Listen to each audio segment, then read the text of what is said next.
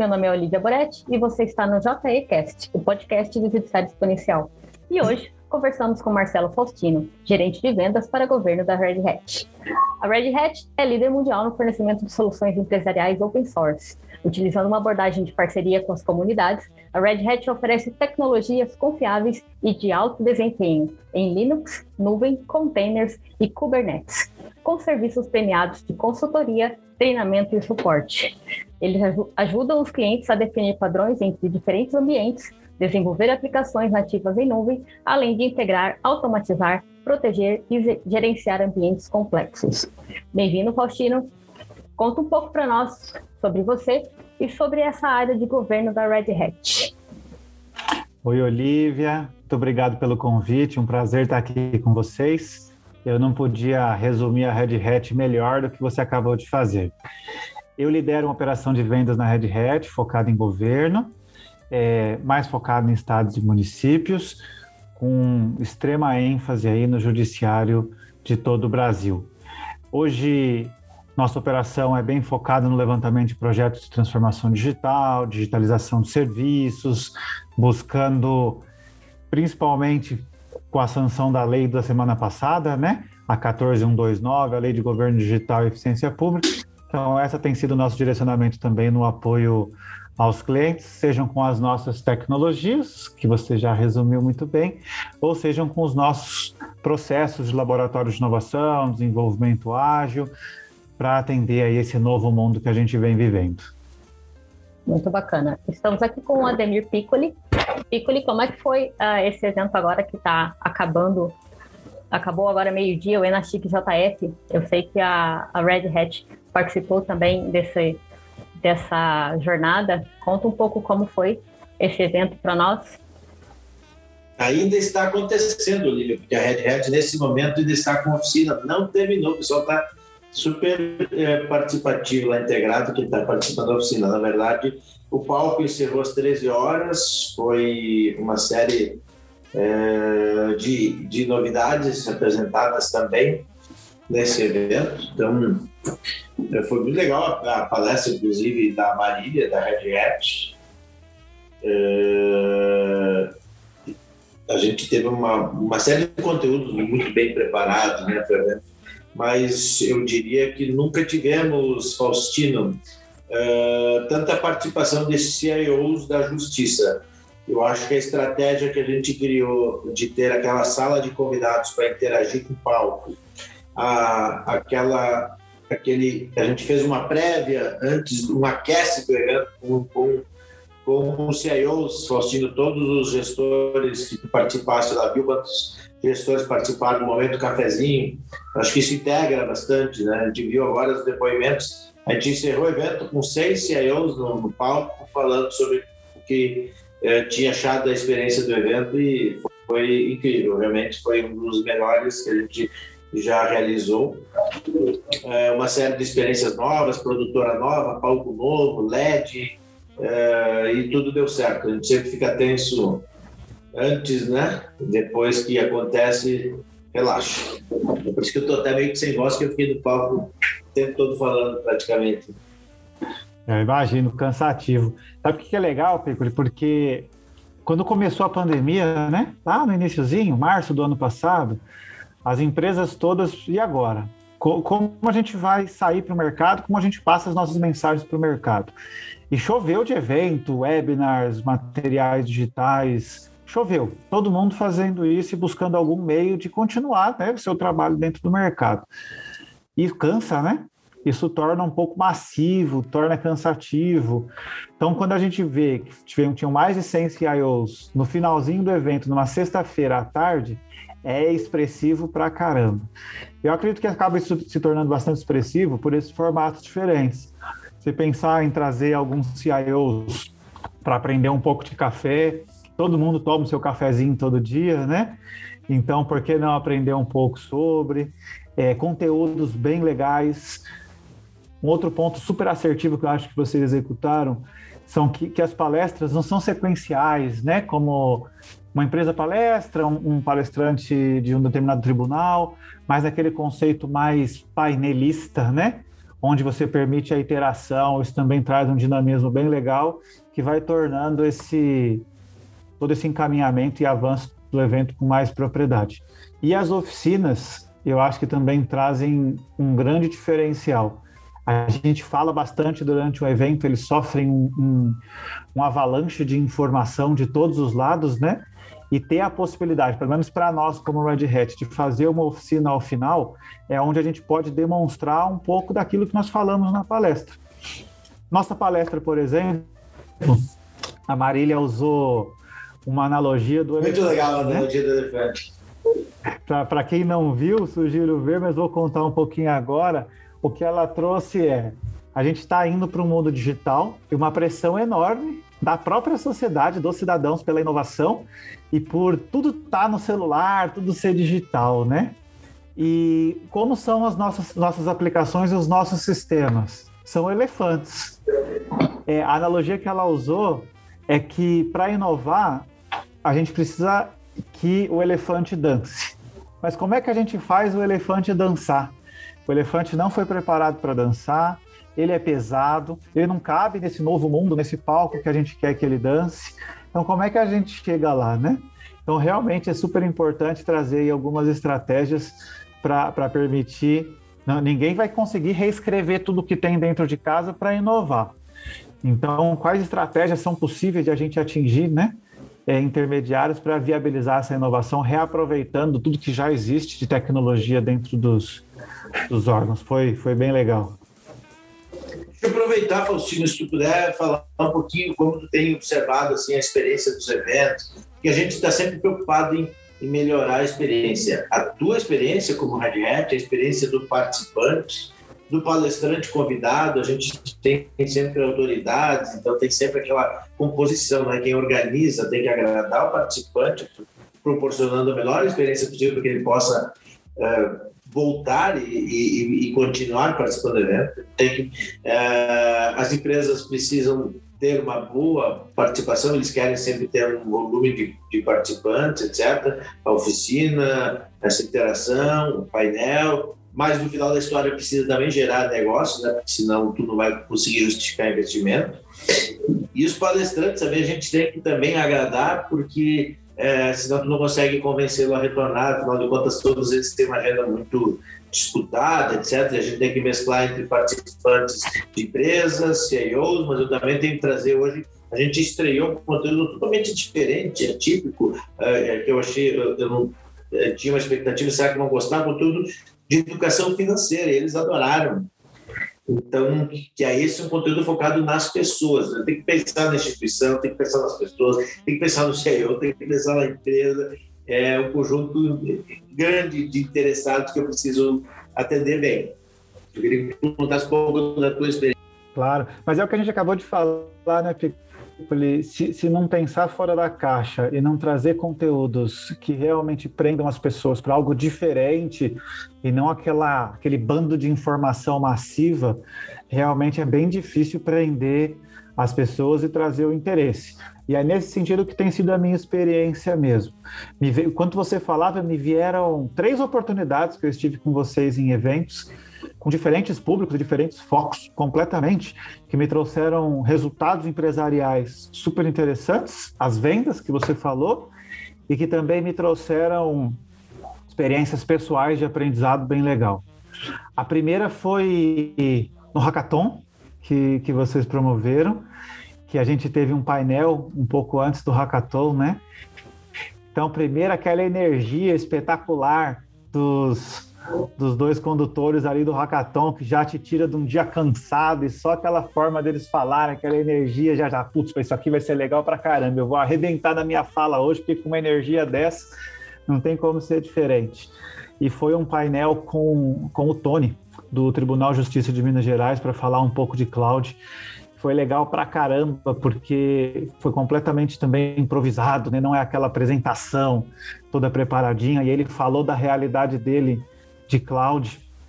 Na sequência também pude falar como pessoa física mesmo, de como eu entendi a jornada de cloud para todas as organizações e tive ainda a oportunidade de casar um pouquinho do discurso da, da Red Hat, que tá, como a Red Hat apoia os clientes nesse sentido. Aquilo foi uma experiência espetacular, sensacional. Talvez a melhor experiência que eu já tive em um, em um evento digital. A segunda experiência foi um painel em que a gente falou de diversos temas. Eu preciso agora resgatar a memória de todos que estavam, mas a gente tinha um juiz auxiliar do Mato Grosso, um o Dr. Saboia, ele mesmo, inclusive, se ele ouvir, aproveito para agradecê-lo por alguns apoios após aquele evento.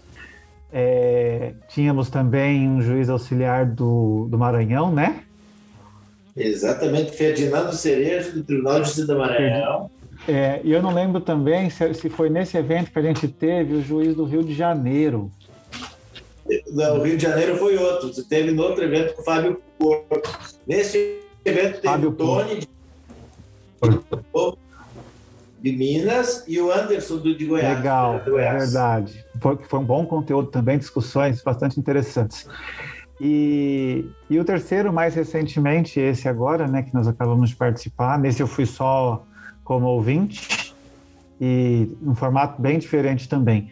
Eu gosto muito desse último formato que você utilizou com o palco e com a aparição das pessoas ali nas televisões no fundo aquilo te traz uma sensação de, de mais presença, né? de, de mais envolvimento, de, eu sou uma pessoa que gosto de tocar, de estar presente, de sentir o clima. Então, naquele formato foi bem legal. Então, a experiência bem interessante, é, que foi a sua pergunta objetiva, né? Qual tem sido a minha experiência? Essas mudanças que vem acontecendo é, é, são bem, bem interessantes, bem legais. Ainda não comentei da, dos eventos, de, da, das camadinhas de experiência, né? Tivemos essa do café, participei uma uma outra oportunidade com você também no sistema indústria do enólogo. É, então assim, muito legal, muito legal. Isso vai te, te... porque assim, o evento ele tá ali para gerar conteúdo e aprendizado para todos, né? E, claro, para nós, patrocinadores, também um, um, os negócios. A gente, mas no final, é, esse tempo de relaxamento também nos traz ali uma oportunidade de até de, absorver melhor tudo que a gente ouviu, de trocar algumas experiências e conversas com outras pessoas que ouviram a mesma coisa de você, que você testar entendimentos sobre o aprendizado. E tudo isso acho que traz uma, uma experiência bem interessante, bem diferente. É, eu acho que essas, esses eventos menores também te dão essas oportunidades, porque é aquele bate-papo para oficina, a live, o hackathon, independente do público que está ouvindo, mas tu monta uma composição um painel aí que toca uma experiência, eu acho bastante válido isso, ter a visão de empresa, ter a visão de governo, ter a visão, né, da, às vezes, da academia. A gente sempre mistura os públicos porque aí sai mais interação, tu acaba aprendendo um pouco, né? Quando tu traz ficção, tu fica sempre com o mesmo tipo de público. Também isso acaba sendo quase uma repetição. Quando tu mescla, as abordagens são diferentes, acabam saindo até ideias diferentes, né? Uma coisa que eu. Desculpa, Faustino. Uma coisa que tu falou na sua fala é bem interessante, porque ah, quando a gente faz evento, a gente acaba se preocupando muito com o participante, né? E às vezes se esquece de como o, patrocinador ou palestrante vai se sentir na recepção desse evento. E o que a gente tem feito muito no Judiciário Exponencial é ter esse cuidado de trazer uma experiência completa para todos, não só para quem está como é, participante recebendo o conteúdo, mas quem está fornecendo esse conteúdo também. Ele tem que ter uma experiência sensacional, ele tem que ter uma lembrança para que futuramente ele fale: nossa, que evento legal, foi um evento muito bacana. Eu fico muito feliz que você tenha gostado do, do hackathon.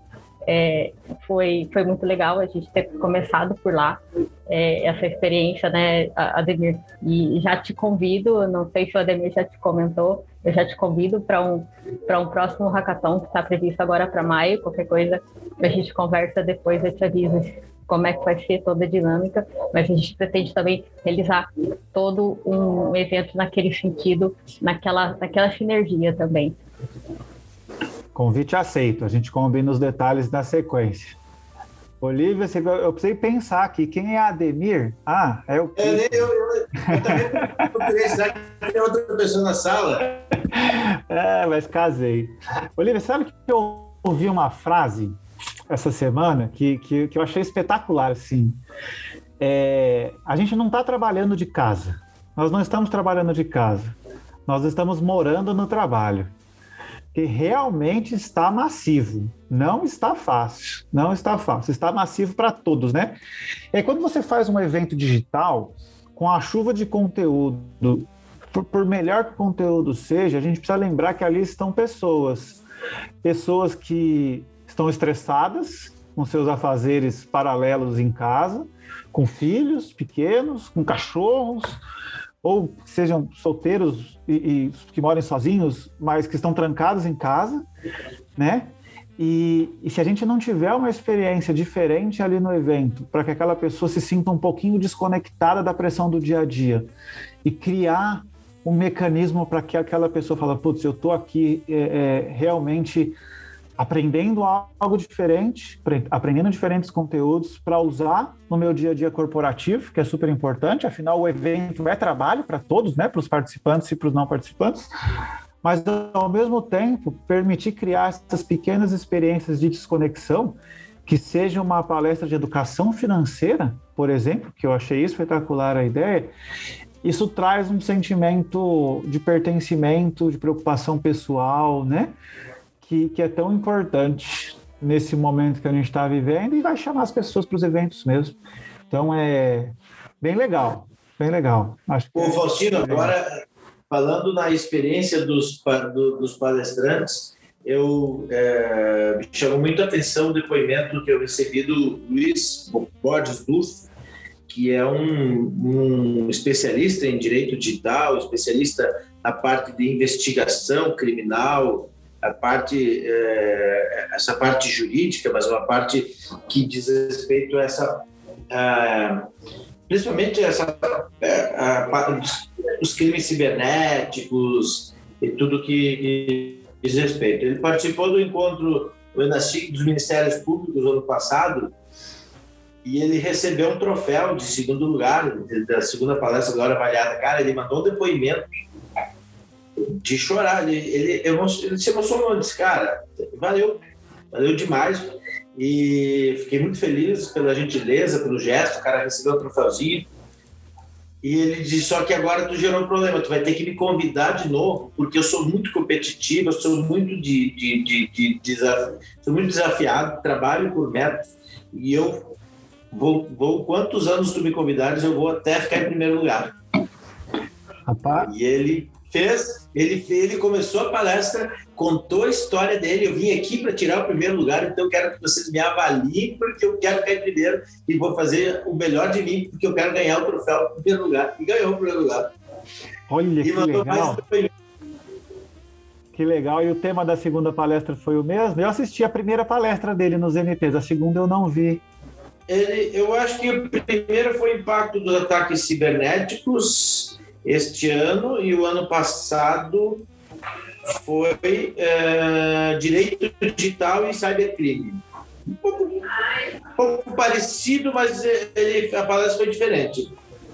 É, mas o tema de direito digital é bem, bem interessante. É, porque antes, o antes era o direito digital com cybercrime. Agora foi o impacto do cybercrime na justiça, que pegou a fase dos ataques, etc. Ele, ele, é muito bom, né? Mas eu achei muito legal isso, né? O palestrante que, cara, ele disse, eu vou, eu vou quantas vezes tu me convidar, porque eu quero ficar em primeiro, e ficou muito feliz com o troféu, postou nas redes sociais. Então, é, isso, isso é muito legal também, né? Valorizar muito os legal. Muito legal. Você vê como é importante, são pessoas que estão ali, né? E você vê como, às vezes, pequenos gestos. Isso serve para nós no dia a dia da liderança dos nossos times, serve para nós no dia a dia, na, na, na, hora que a gente lida com clientes, com parceiros, com qualquer pessoa. Com, com realmente os pequenos gestos são importantes com as pessoas, né? É, alguém. Ô, ô, Faustino, até eu gosto de ganhar. Eu fiquei, eu fiquei em terceiro lugar e recebi aqui, ó. A palestra MP, tá aqui a minha, ó. Olha aí. Isso não é justo, não, hein? Como é que foi Terceiro essa lugar, votação aí, Olivia? Me conta como é que foi a votação, hein, Olivia? É eu brincadeira, é o público que vota, eu imagino. Mas uh, tu se, se eu pudesse, eu não ficaria em terceiro. é verdade. Para disfarçar? Não, é mentira. A gente, a gente conhece bem, sabe que é o público participantes, né? Legal, assim, a gente costuma ter né, bem bem diferentes. E eu acho que essa competição é super saudável, né? porque até nos promove, a quem vai falar, a pensar realmente no melhor conteúdo possível que, que possa ser colocado. E, por exemplo, falar de direito digital e, e cybercrime é, que é um tema mais evidente que esse. Quando foi esse essa época, Pico, em outubro do ano passado? Esse ano foi em fevereiro, ano passado foi no meio do ano. Mas os ataques, os ataques foram. Os ataques foi final do ano, lá pro final do ano, outubro, né? dezembro, dezembro até. É, e essa questão dos ataques, até paralelizando o assunto, foi algo realmente que, que a gente percebeu o quão a gente vinha numa preocupação de segurança né, em, em crimes cibernéticos muito alta. Essa a, a situação estesou em algum momento, a situação abriu porta para que isso fosse retomado, né? O qual realmente e o esse assunto não é um assunto de tecnologia, né? No evento agora também falou-se bastante de LGPD, né? Um painel inicial de LGPD no primeiro dia, um pré-evento no lançamento de um livro de LGPD e vinculando isso a essas questões dos ataques, se preocupar com seus dados e não só a forma como você cuida dos dados, mas esses dados, né? O impacto disso, vazamentos de dados ou como a gente viu alguns casos, né? A, a, o sequestro de dados podem impactar um governo ou uma corporação ah, realmente uma tragédia. Uma tragédia. Não é uma situação simplória, não, que a gente viveu no final do ano passado. É, não, foi complicado, afetou várias instituições. Não é por menos que 92% dos tribunais brasileiros vão investir, todos que responderam a nossa pesquisa, e praticamente todos responderam, 92% vão investir em segurança da informação esse ano. Legal. Eu imagino que realmente segurança da informação e inovação sejam os temas aí de, de um, pelo menos dois dos principais temas de investimento das corporações para o ano. Segurança, LGPD, nuvem. Nuvem. Olha que legal. Realmente a gente está chegando. Em... Será, que, será que finalmente chegamos no momento disruptivo do uso da nuvem no governo? Eu acho que o tema já está, já tá, já chegou no nível de maturidade que não vai discutir se vai aderir ou não à nuvem. É, é quando e qual é o sistema, por onde vai começar quem não começou, qual é a estratégia. E, é, esta é a pauta, e, e principalmente como contrato. É verdade. É o quando, o quando que realmente é a minha principal pergunta, que, que eu me faço, né, olhando as corporações. Então, quando eu brinquei agora, será que chegamos no momento? Será que este ano é o quando para muitas corporações? E está me parecendo que para algumas, sim, né? Para algumas, sim.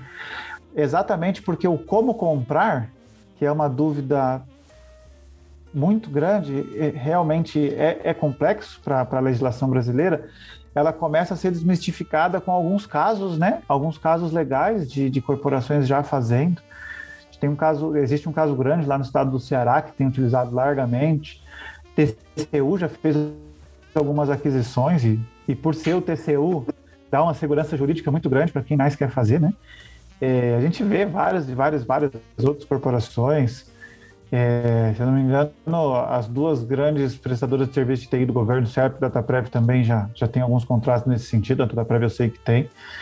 É, Houve um edital agora, né, Piccoli, do Ministério da Economia, enorme, gigantesco para licitação de nuvem. É, não há ainda um, um, vencedor homologado, está no processo, né, ter, mas com, com cifras mais de 300 milhões Nossa. Até antes da gente terminar aqui, eu, eu consigo pegar esse, esse valor exato. Mas realmente. Nossa. É, é grande, hein? É um grande catálogo, né, para uso do Executivo Federal, não é só para o Ministério da Economia, obviamente, como tudo que a Secretaria Digital do Ministério da Economia tem feito, tem sido para compartilhar aí, né, com iniciativas bem, bem produtivas. Estou procurando aqui a, a informação exata para passar para todos. Eu acabei de falar lá para a assessoria do Luiz Felipe que a gente vai fazer uma, uma, uma um webinar de nuvem e inovação e eu convidei ele para fazer, para falar. Eu nem sabia desse contrato. É bem legal, ele vai estar tá quentinho.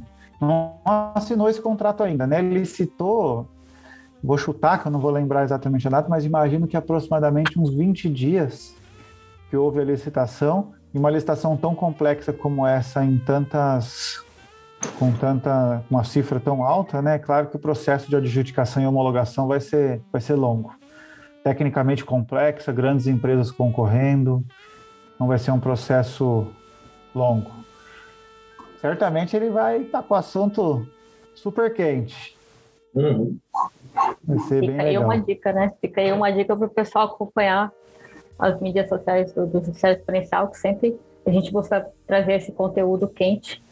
E uh, essa questão do, da educação financeira que tu falou, Faustino, que foi sensacional a palestra hoje, veio de uma pesquisa que uh, nós fazemos sempre com uh, a nossa comunidade, né? O que, que nós podemos trazer para vocês, o que, que o judiciário pode trazer de conteúdo. E a gente se, se encantou com a questão de educação financeira foi realmente tipo, nossa, que legal o pessoal está buscando isso. E a gente buscou uh, uma parceria muito legal com o pessoal da Expert School para essa educação financeira chegar até nós e para a gente passar para o resto do, do pessoal.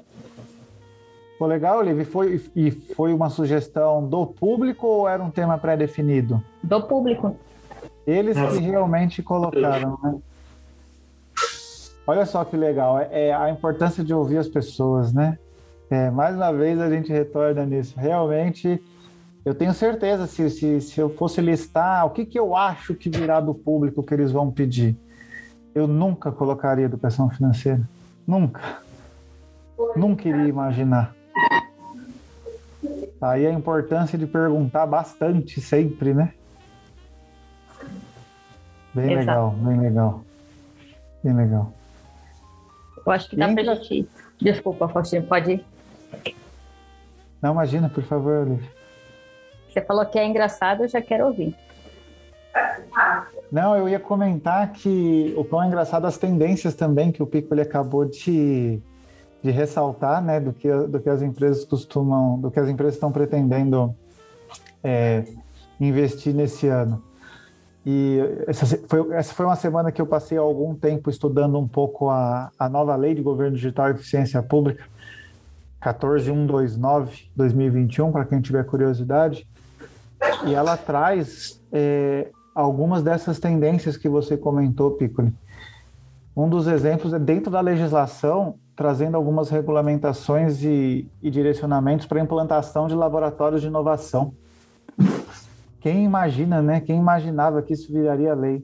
Tá aí mais um, mais um trabalho feito e liderado pelo Ministério da Economia, inclusive, essa legislação. E me surpreendeu um, um capítulo inteiro da lei falando exclusivamente de laboratório de inovação. Exclusivamente. Bem interessante, bem interessante. Viu como é um tema bacana, né? Para ser é. tratado. É uma oportunidade de entrada para as empresas. Eu sempre falo, olha para os laboratórios. Os laboratórios estão o DNA do negócio, as pessoas que operam, as pessoas que lidam no dia a dia, as pessoas que conhecem o negócio, eles estão abertos através do laboratório de inovação para conhecer tecnologia, para ter experiência, para testar, para prototipar. Então eu sempre faço recomendação para as empresas, deem atenção para os laboratórios, que daí tu vai gerar novas oportunidades de negócio para as instituições. Sabe que eu ouvi uma outra frase hoje, super interessante, falando de governo digital, que todo mundo pensa em digitalizar serviços. Isso é óbvio, né? É óbvio que o serviço precisa sair do físico e vir para meios digitais. Mas a gente não pode criar uma e-burocratização. O que, que é isso? é trazer o burocrático do presencial e digitalizar a burocracia. Não adianta criar uma, um e-burocrata, né? Sair de uma pessoa para um computador burocrata. A gente precisa repensar os processos para saber como digitalizar. Como é que a gente faz isso? Como é que a gente consegue reunir as mentes e pensar e fomentar a criatividade de todas essas pessoas para simplificar os serviços e centrar esses serviços no cidadão? Eu não vejo como atingir isso acreditando só no heroísmo de gênios, né? De pequenos heróis dentro das corporações tendo excelentes ideias sozinhos e implementando. A gente precisa fomentar a criatividade coletiva.